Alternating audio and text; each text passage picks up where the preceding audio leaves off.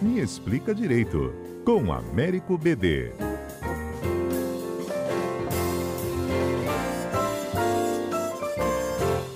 BD, tem, tem algumas coisas para falar contigo hoje. Vamos lá, vamos lá. Vamos lá. Bom, é, a primeira, e eu acho que sim, você né, sempre teve tão presente aqui em todos os momentos da Lava Jato, essa saída do Deltan, do teu ponto de vista, muda, não muda? Olha, Fernanda, é, a gente é, precisa confiar em instituições e não em pessoas. De fato, o Deltan fez um trabalho e, e um sacrifício pessoal muito grande.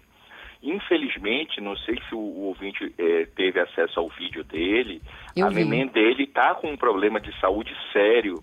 E a gente não pode jamais criticar alguém por optar pela família, alguém pela saúde. Então, assim, por este motivo, a única coisa que eu acho que uma pessoa deve dizer é obrigado e torcer para que ele consiga, que a neném dele possa, de algum modo, é, ter é, saúde e paz. E a, a gente, a população, a Lava Jato, ela tem que ser maior que o Deltan, maior do que o Moro, maior do que pessoas. Nós precisamos de instituições fortes, de Ministério Público, de magistratura. Então, assim, a esperança que fica é que quem o substituir o faça também com a preocupação da coisa pública, que o faça com a preocupação de fato de que se consiga é, que a Lava Jato não termine no sentido de que é, simplesmente não há, infelizmente ainda temos vários casos graves e várias situações que precisam da atuação do MP e da magistratura no nosso país. Então a gente, de fato, a esperança é que isso seja de fato, é, seja um marco, né? Que a população possa confiar na justiça, possa confiar é, no Ministério Público. É, exatamente. O vídeo do Deltan, né, para os ouvintes aqui que não assistiram, ele fala que ele tem uma bebezinha, um ano e pouco, e com o passar dos últimos meses, eles perceberam, ele e a mulher, que ela já não vem fazendo coisas que ela já tinha se desenvolvido, né? Ela não está pronunciando palavras que ela já conhecia, entre outras coisas, eles iniciaram uma investigação do que pode ser. É um protocolo, segundo ele no vídeo, de pelo menos nove semanas, em que ele optou, é claro e corretamente, como o BD falou, de que a hora é a hora da família. Não é isso, BD? Exato. E especialmente, Fernanda, a gente tem que aproveitar, se for realmente é, uma questão do espectro autista, a gente tem que desmistificar isso e também ver como a população trata as pessoas autistas. Nós já temos aqui no Estado uma campanha e é muito importante o respeito à proteção dos direitos fundamentais do autista. Se eventualmente ela ainda assim for portadora da síndrome, a gente precisa ter um ambiente acolhedor, um ambiente de humanidade, um ambiente em que os autistas possam de fato exercer é, os seus direitos. Então é importante é, não pensar isso como um fim do mundo, mas sim de fato que precisa de uma atenção especial e que ele precisa de fato é, realmente ter o tempo para a família dele que ele deseja. Excelente, BD. Excelente mesmo. Bom, agora eu vou dar uma pausa aqui para a gente falar de eleição e política. Há pouco eu conversava, inclusive, com a vice-governadora BD, falando sobre a participação da mulher na política, né? Ela, inclusive, está organizando um evento que começa hoje, com uma grande defesa aí de que hashtag mulher não pode ser laranja e nem pode ser cota. É, e falando de que as mulheres são muito fortes, têm causas próprias, né, para incrementar. E aí, seguindo um pouco, né, né nessa, nessa pegada agora da, do momento da eleição municipal, um triste episódio a gente viu em diferentes municípios aqui do estado. Câmara, prefeitura, foi um tal de servidor ser substituído por um parente, geralmente a mulher, tá, ou o marido, aquele que se desincompatibilizou, cedeu cargo comissionado para um parente. BD, eu nunca ouvi isso, eu achei isso um absurdo. É, Fernanda, veja, a gente ainda precisa evoluir muito na nossa política. Isto aí, sem falar de caso concreto X ou Y, isso é muito mais, parece uma ideia mesmo de apropriação de espaço público por questões privadas, de patrimonialismo, de achar que é assim, olha, eu saio, coloco meu filho, minha mulher, meu parente, como se o cargo pertencesse a mim, como se o cargo... fosse da pessoa e não um cargo de interesse da sociedade, interesse público, de servir ao público. A expressão servidor público é essa, é para você servir ao público. Então, assim, o Supremo tem uma súmula que proibiu o nepotismo, a situação ela não se enquadra diretamente na súmula, mas no seu espírito, no princípio dela. O 37 da Constituição fala em moralidade administrativa. Então, é, nós temos sim hoje instrumentos e princípios para questionar se de fato aquela pessoa tem a habilidade adequada para o cargo, se de fato não foi uma substituição meramente é, para manter na própria família, a pessoa tem que comprovar, ela consegue comprovar. Infelizmente, a gente sabe que há outras pessoas bem preparadas para ocupar o cargo, ninguém é insubstituível.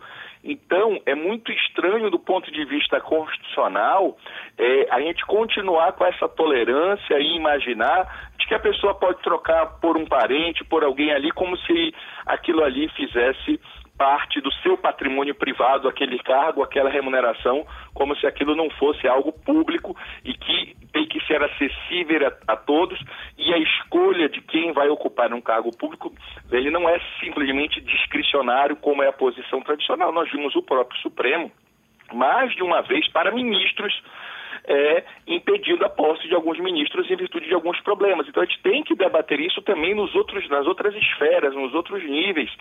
A escolha, os critérios objetivos de escolha e não critérios que, infelizmente, se aproximam de uma eleição, a gente sabe que é, há uma indicação porque está vinculado ao partido X, ao vinculado ao partido Y, e isso é muito ruim. Então, assim, a evolução da proibição de nepotismo e a evolução de uma política pública de servidores voltados não para o enriquecimento pessoal de um grupo, mas para a prestação de um serviço adequado à sociedade, é o que é o objetivo da Constituição. Falta a gente cumprir. É que eu digo, muitas vezes o problema não é o que está no texto, não é o papel, o problema é a prática. A gente precisa que a Constituição saia do papel que, de fato, nós tenhamos uma prática mais republicana no preenchimento de cargos e comissões no serviço público. Essa é a questão. Então, como se trata de um cargo comissionado, é, nomear esta pessoa não é ilegal, mas é imoral. Então, essa é a questão. Em regra, sim, de fato, não tem uma, nós não temos uma regra específica, mas veja, existe no direito administrativo uma teoria dos motivos determinantes. Então, o que quer dizer isso? O motivo vincula a pessoa. Então, quando eu nomeio alguém, eu tenho que demonstrar que aquela pessoa tem aptidão mínima para exercer aquele cargo. Não é por ela ser esposa de fulano ou ser filha de Beltrano que ela demonstra aptidão. Então, do ponto de vista mesmo legal, é possível sim um debate. É possível legalmente, não vai ser necessariamente, não vai dizer que do ponto de vista moral você pode sim fazer esse raciocínio que é sempre moral, do ponto de vista legal vai depender. Vai depender do quê? Da comprovação de fato de que a pessoa que está sucedendo tem aptidão para exercer o cargo e que não está ali exclusivamente porque é parente ou cônjuge de quem quer que seja. Então, isso é muito importante a gente ter este cuidado. E é, esse problema é, dessa campanha que você levantou da valorização da mulher e etc., esses dois pontos é muito importante, né? Porque, infelizmente, a gente sabe que na prática política do país, independente de qual seja o partido, nós ainda temos muito laranjas e muita situação de desrespeito por questão de gênero ou por questão de raça. Enfim, nós precisamos evoluir numa, num conceito do que é igualdade. É, homens e mulheres, brancos e negros, todos são iguais perante a lei. Igual significa que você não é melhor que ninguém, vai todo mundo para o mesmo lugar. Então a gente precisa respeitar melhor essa noção de igualdade e isso ainda, ainda não está incorporado na nossa sociedade. Isso ainda é um desejo, é uma meta, uma ambição. Na verdade, a gente também precisa ser um pouco menos é, é, com complexo de vira-lata. Não é só na nossa sociedade, no mundo, né? A gente vê hoje o problema dos Estados Unidos, do Black Lives Matter, a gente vê uma série de problemas mundiais, não é só nosso, é um problema da sociedade humana como um todo, esse problema de discriminação de gênero e de raça que a gente espera que o Brasil evolua.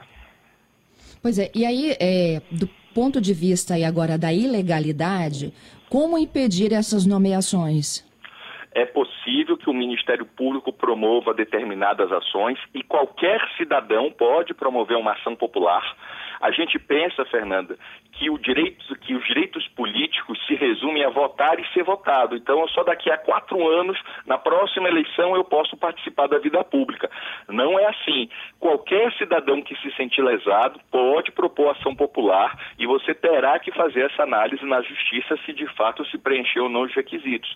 Então, a forma judicial de exercer esse controle é por ação popular por parte do cidadão ou o Ministério Público através de ações civis públicas, demonstrando que, de fato, a pessoa indicada não tem condições para exercer o cargo, que aquilo ali é um loteamento de cargo público e não, de fato, é, o exercício desse poder-dever, que eu até prefiro a inversão dever-poder, né?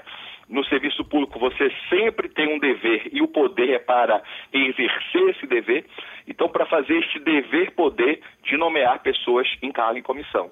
Então, este controle que já foi feito mais de uma vez, ele pode ser feito através dessas duas formas. Um advogado, é, um cidadão contratando um advogado para entrar com ação popular ou o Ministério Público propondo ação civil pública. Temos que fazer algo e impedir isso. Quer dizer, nomeados eles já foram, né? A gente tem que garantir a exoneração deles.